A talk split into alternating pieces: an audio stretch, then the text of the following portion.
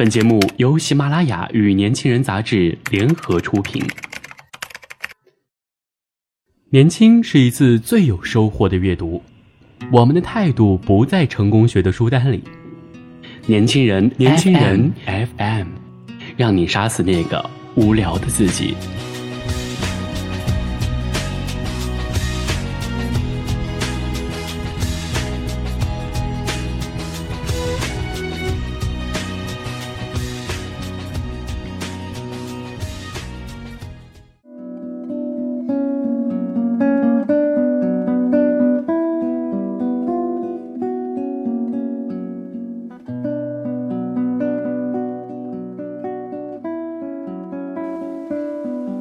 听众朋友们，大家好，欢迎收听本期的年轻人 FM 夜读栏目，我是主播安翔。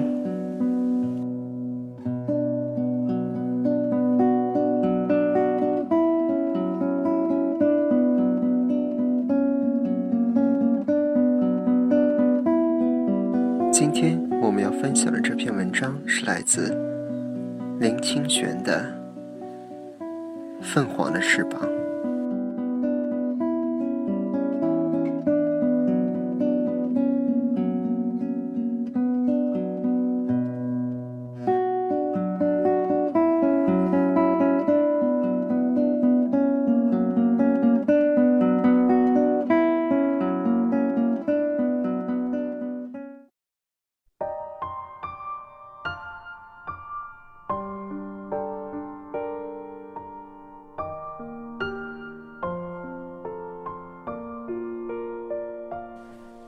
我时常想，创作的生命可以分成两类，一类是像恒星或行星一般，发散出永久而稳定的光芒，这类创作为我们留下了许多巨大而深刻的作品；另一类则是像彗星或流星一样，在黑夜的星空一闪，留下了短暂而炫目的光辉。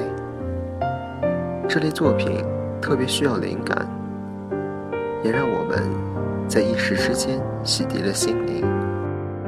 两种创作的价值无分高下，只是前者较需要深沉的心灵，后者则较需要飞扬的才气。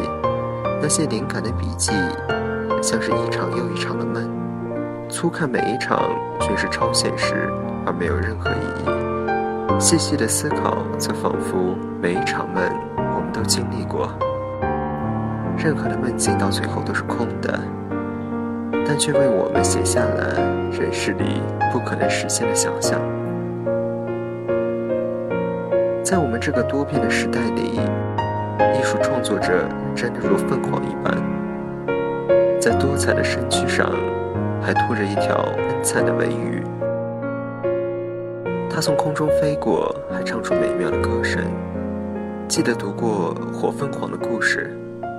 火凤凰是世界最美的鸟。当它自觉到自己处在美丽的巅峰时，无法再向前飞进的时候，就火焚自己，然后在灰烬中重生。这是个非常美的传奇，用来形容艺术家十分贴切。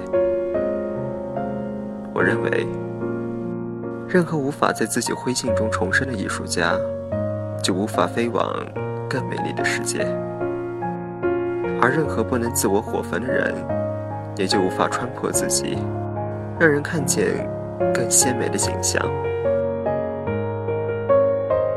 人是不能飞翔的，可是思想的翅膀却可以振飞而起，飞到不可知的远方。这也就是。人可以无限的所在。不久以前，我读到一本叫《思想的神光》的书，里面谈到人的思想在不同的情况有不同的光芒和形式，而这种思想的神光虽是肉眼所看不到的，新的电子摄影器却可以在人身上射得神光，从光的明暗和颜色来推断一个人的思想。还有一种说法是，当我们思念一个人的时候，我们的思想神光便已到达他的身侧，温暖着我们思念的人。当我们记恨一个人的时候，思想的神光则疏导他的身侧和他的神光交战，两个人的心灵在无形中受损。而中国人所说的缘和神交，都是因于思想的神光有相似之处，在无言中投合了。我觉得这思想的神光与灵感有相似之处，在昨夜西风凋碧树，独上高楼，望尽天涯路时。灵感是一柱擎天，在衣带渐宽终不悔，为伊消得人推计时，灵感是专注的飞向远方。众里寻他千百度，蓦然回首，那人却在灯火阑珊处时。灵感是无处不在，像是沉默的，宝相庄严的，坐在心灵深处的灯火阑珊的地方。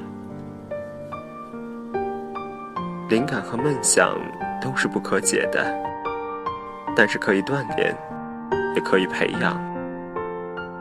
一个人在生命中千回百折，是不是能打开智慧的视景，登上更高的心灵层次？端看他能不能将仿佛不可知的灵感锤炼成遍满虚空的神光，任所翱翔。人的思想是凤凰一样多彩。人一闪而明的梦想，则是凤凰的翅膀，能冲向高处，也能飞向远方，更能历千百世而不消磨。因此，人是有限的，人也是无限的。